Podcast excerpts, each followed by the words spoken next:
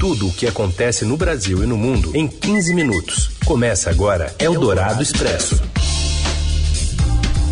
Olá, seja bem-vinda, bem-vindo. Eldorado Expresso está no ar nesta quinta-feira ainda fria, em boa parte, né, não só mais do sul e sudeste, mas centro-oeste do país. A gente vai falar sobre esse assunto também na edição que reúne as notícias mais importantes do dia no meio do seu dia, muitas vezes na hora do seu almoço.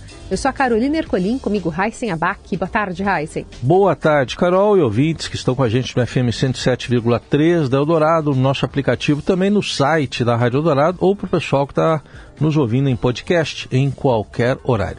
Vamos aos destaques desta edição de quinta, 19 de maio. Uma falha no radar da aeronáutica atrasa voos nos aeroportos de Congonhas, Guarulhos e Viracopos, em São Paulo. Trabalhadores poderão usar parte do dinheiro do FGTS para comprar ações da Eletrobras no processo de privatização da empresa, aprovado pelo Tribunal de Contas da União. E ainda o dia mais frio da história de Brasília e as novas regras do Facebook para anúncios na campanha eleitoral brasileira. Eldorado Expresso. Tudo o que acontece no Brasil e no mundo em 15 minutos. Por sete votos a um, o Tribunal de Contas da União aprovou o processo de privatização da Eletrobras, a estatal com foco na geração e transmissão de energia. O governo aguardava o desfecho do julgamento para dar prosseguimento na operação, que diluirá o controle acionário da União na companhia a companhia publicitária e os seus sistemas para os trabalhadores comprarem com dinheiro do FGTS ações da Eletrobras no processo de privatização da empresa já estão prontos. Na privatização da estatal, os trabalhadores vão poder usar até 50% do fundo e o valor mínimo para aplicação é de 200 reais. De acordo com a colunista da Eldorado e repórter do Broadcast Econômico, editora do Broadcast Silvia Araújo, a venda de ações poderá contribuir para a diminuição da conta de luz do consumidor mas daqui um tempo ainda. Como o governo vai arrecadar muito dinheiro com essa venda, parte desses recursos eles vão ser utilizados para ir sanar algumas contas que geram esse gasto no sistema Eletrobras que é repassado para o consumidor. Só que a partir do momento que você fez ali a venda da ação, você vira a página, é uma nova empresa. E essa nova gestão vai ter que cumprir com aquilo que foi determinado. E entre esses cumprimentos, tem investimentos fortíssimos e esse dinheiro vai ter que ser tirado de algum lugar. Enquanto você está consumindo para você melhorar a empresa, você pode ter sim um aumento de custos da energia para o consumidor final. Mas, de fato, o que ainda precisa ser feito para que a privatização saia do papel? A repórter Luciana Collet explica para a gente. Boa tarde. Boa tarde, Heisen. Boa tarde, Carol. Depois que o Tribunal de Contas da União deu o aval definitivo à privatização da Eletrobras, em julgamento realizado na tarde de ontem, a companhia agora corre contra o tempo para conseguir terminar todo o processo de privatização ainda nesse primeiro semestre o governo já sinalizou que a intenção é realizar a oferta pública de ações que resultará na diluição da participação da União no capital da companhia, decretando ali o fim do controle estatal e a transformação da empresa numa corporation, ainda em junho. Isso para fugir de um lado, do calendário de férias no hemisfério norte, que poderia tirar alguns investidores estrangeiros da operação, seja para também manter essa oferta o mais distante possível do debate eleitoral, tendo em vista ali que os principais candidatos têm visões opostas sobre essa operação. Para poder realizar essa operação em junho, a Eletrobras ainda precisa concluir o preparo de uma série de documentos que precisam ser apresentados à Comissão de Valores Imobiliários, a CVM, e à sua correspondente nos Estados Unidos, a SEC.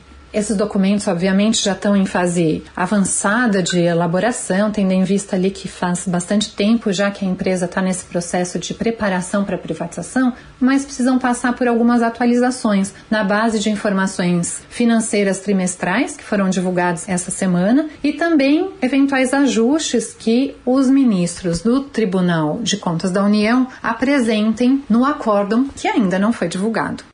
Eldorado Expresso. Um problema detectado no radar operado pela aeronáutica atrasou voos nos aeroportos de Congonhas, Guarulhos e Viracopos da manhã desta quinta-feira. A Renata Kumura tem mais informações. Olá, boa tarde a todos. Um problema detectado no radar operado pela Aeronáutica atrasa voos nos aeroportos de Congonhas, na zona sul da capital paulista, Internacional de São Paulo, em Guarulhos, na região metropolitana, e Internacional de Viracopos, em Campinas, no interior paulista, na manhã desta quinta-feira. Responsável pela administração de Congonhas, a Infraero afirma que no momento o aeroporto se encontra aberto para pousos e decolagens. Segundo o último balanço divulgado até 11h30, cinco partidas estavam atrasadas. Entre as chegadas eram cinco voos cancelados e outros cinco em atraso. A Gru Airport, concessionária do Aeroporto Internacional de Guarulhos, também conhecido como Cumbica, disse que as operações de pousos e decolagens sofreram atrasos em razão de um problema no radar da área de controle terminal São Paulo do espaço aéreo na manhã de hoje, mas o sistema já foi restabelecido e as operações estão sendo retomadas.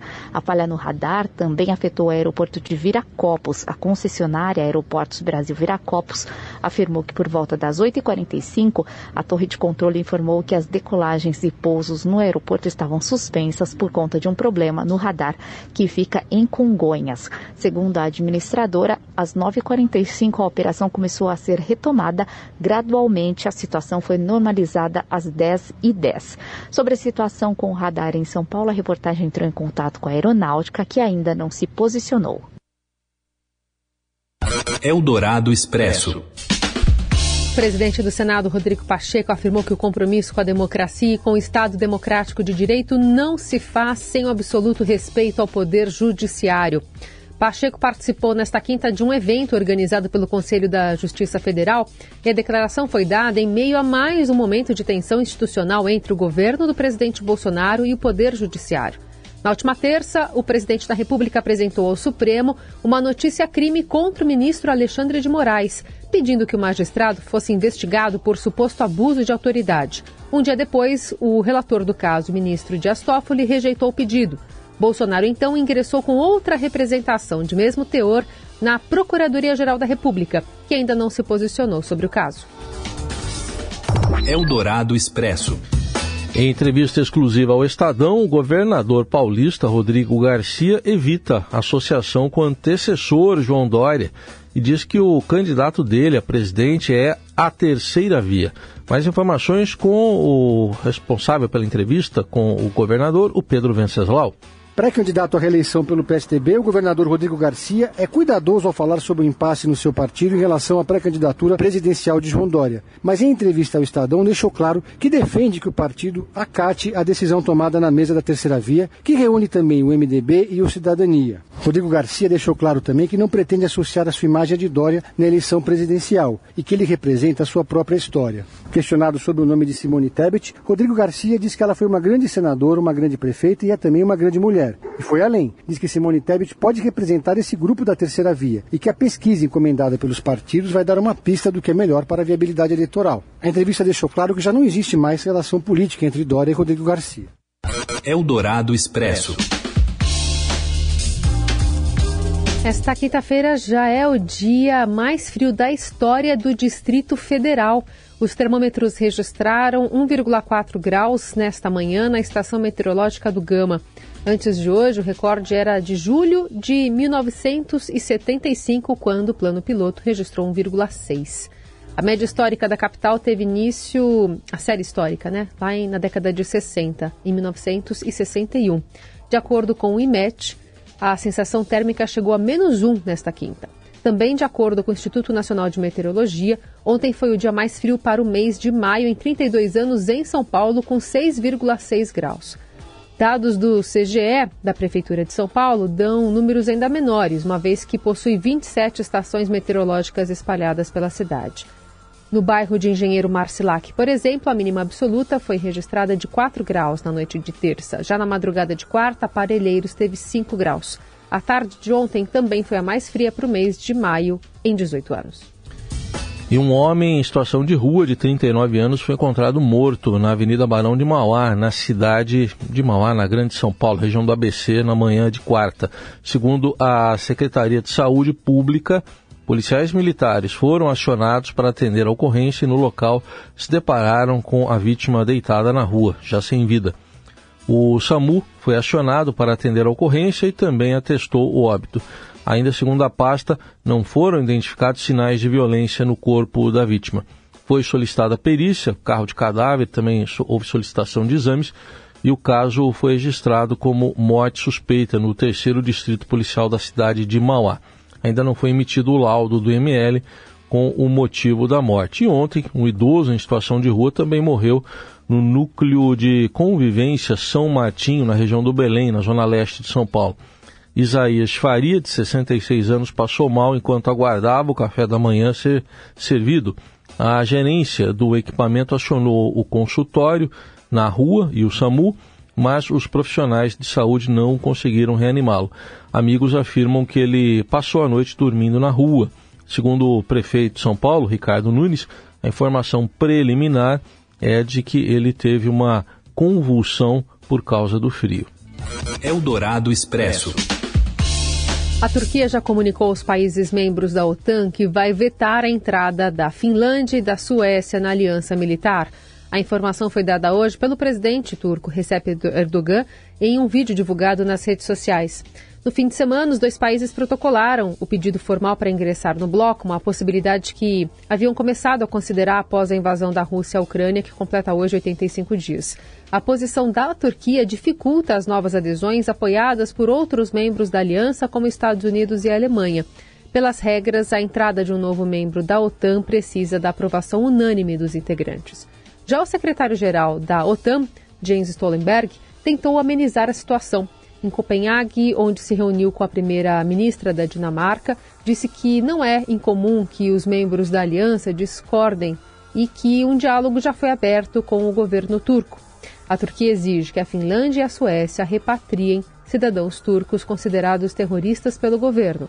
A Turquia acusa os dois países nórdicos de terem dado refúgio a membros do PKK, que é o partido que Erdogan diz ser terrorista. Eldorado Expresso.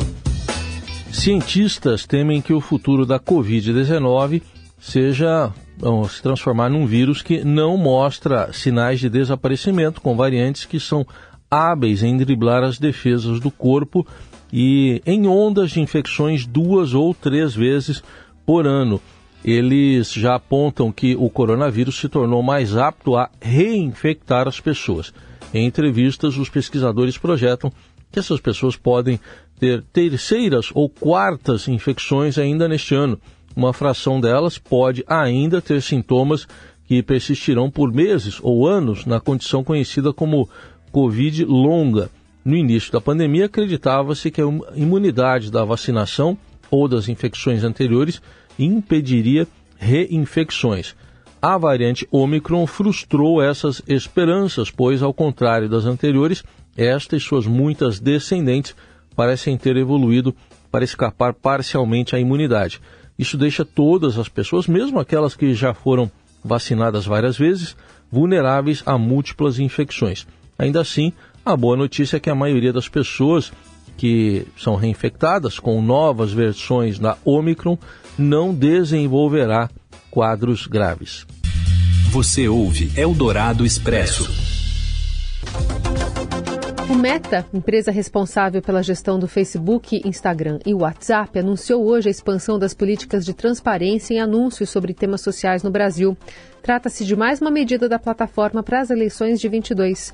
Perfis e páginas que quiserem veicular anúncios nas áreas de direitos civis e sociais precisarão passar por um processo de autorização e as publicações terão um rótulo que indica que se está pagando por aquele anúncio. As medidas entram em vigor em junho e também vão valer para temas como crimes, armas, economia, educação, política ambiental, saúde, valores políticos, governança, imigração, segurança e política externa. Eldorado Expresso. A Copa do Mundo do Catar vai ter brasileiros não só chutando a bola, cabeceando, né, esperando, talvez fazendo gols, mas vai ter mais gente, mais brasileiro dentro de campo. Conta mais, Robson Morelli. Olá, amigos. Hoje eu quero falar de uma decisão da FIFA em relação à arbitragem da Copa do Mundo. O Brasil vai ter dois representantes no apito lá no Catar. Pela primeira vez desde 1950 que o Brasil tem dois árbitros para apitar jogos de Copa do Mundo. Rafael Klaus e Wilton Sampaio foram os escolhidos. O Brasil também terá algumas auxiliares e pela primeira vez as mulheres vão estar neste time de arbitragem para a Copa do Mundo. O Brasil tem representante a Neuza Beck, é a mulher que vai estar da arbitragem do Brasil no Mundial. Tem também o Bruno Bosquilha, o Rodrigo Figueiredo, o Bruno Pires e o Danilo Simão. Esses serão os representantes da arbitragem brasileira na Copa do Mundo do Catar, que desta vez, nesta edição, começa um pouquinho mais tarde, diferentemente das outras, não será em junho ou julho, mas sim em novembro, dia 21 de novembro, começa o Mundial lá no Catar em função do calor daquela região. A arbitragem do Brasil não terá nenhum representante para operar o VAR durante a competição. Isso demonstra um pouco que a gente aqui no Brasil, do futebol brasileiro, precisa melhorar nesse sistema de trabalho, nesse sistema de utilização do vídeo de imagem no futebol. Há ainda muita reclamação, muita morosidade com o VAR no futebol brasileiro. É isso, gente. Falei, um abraço a todos. Valeu.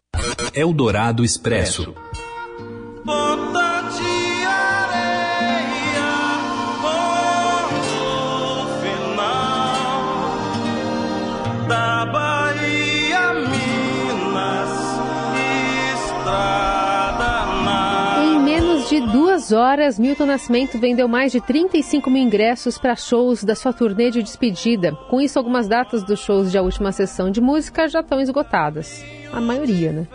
Em São Paulo, o cantor vai se apresentar em quatro dias, 26 e 27 de agosto e 1 e 2 de setembro no Espaço Unimed, antigo Espaço das Américas.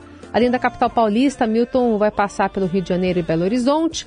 Fora do país, fãs da Europa e dos Estados Unidos também vão poder prestigiar esse momento. A turnê A Última Sessão de Música terá uma pré-estreia exclusiva para compradores do NFT Milton Nascimento. O cantor e a sua banda abrem as portas da Cidade das Artes, no Rio de Janeiro, dia 11 de junho, às 9 da noite, para uma sessão especial que será restrita a amigos, artistas e aqueles que adquiriram o NFT Ticket Pass. Teve gente que conseguiu fazer essa travessia, né? Comprar ingresso. Teve gente que sofreu na travessia. Teve gente que sofreu na travessia, mas vale a pena. Vale o êxito. Vale muito, né? Parabéns para quem conseguiu. Lamento quem não conseguiu. em nome próprio. É. E a gente encerra por aqui o Eldorado Expresso desta quinta. Amanhã tem mais. Uma boa quinta aí para todo mundo. Até amanhã.